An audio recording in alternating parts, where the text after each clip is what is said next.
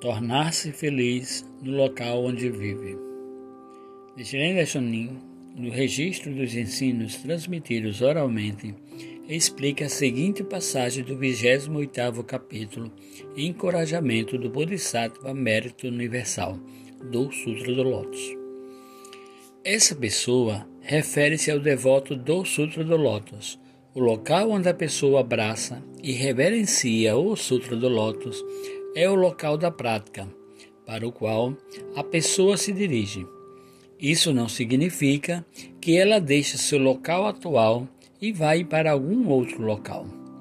O local da prática é onde os seres vivos dos dez mundos residem. A residência atual de Nijiren Daishonin e seus seguidores que recitam Nam-myoho Renge-kyo, seja nas montanhas, nos vales ou nas vastas planícies, são todos a terra da luz tranquila. Isso é o que significa local de prática. Essa pessoa se refere ao devoto do Sutra do Lótus, especificamente Nichiren Daishonin, e de maneira geral, todas as pessoas que abraçam e põem em prática o Nam-myoho Renge Kyo das três grandes leis secretas. O local da prática é justamente onde se abraça e se aprimora este ensinamento correto do budismo, o local em que nos esforçamos para manifestar o estado de Buda nessa existência.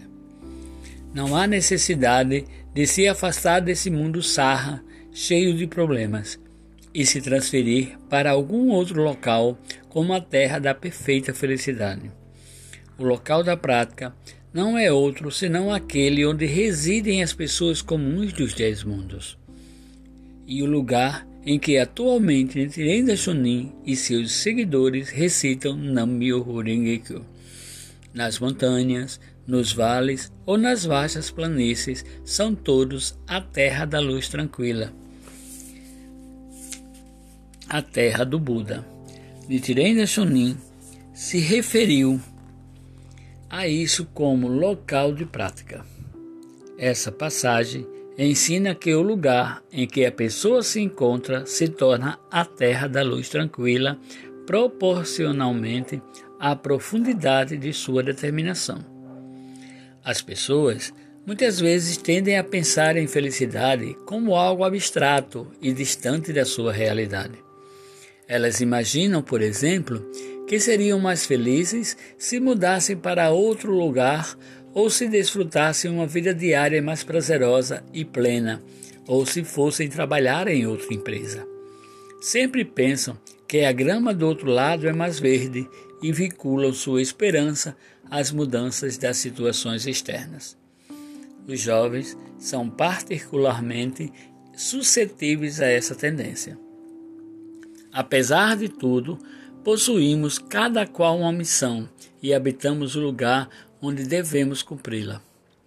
É vitoriosa a pessoa que conduz cada um dos seus dias com persistência e esperança, lutando de forma determinada contra as adversidades de sua vida, decidida a ficar profundamente às raízes aqui neste mundo.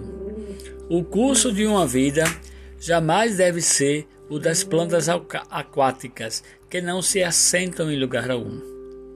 Por isso digo: cave debaixo de seus pés, aí encontrará uma fonte, e viva de um modo verdadeiro para você mesmo.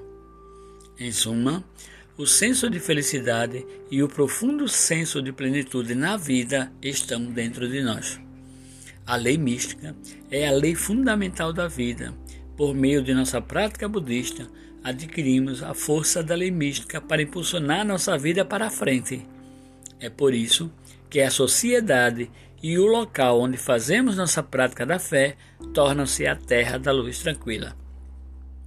Somos, somos capazes de transformar exatamente agora o local em que vivemos na terra da vitória e da felicidade. Discurso do presidente Queda proferido em 7 de dezembro de 1986, no curso de aprimoramento, conjunto no bairro de Toshima, Centro Cultural Soka, Sinanomachi, Tóquio.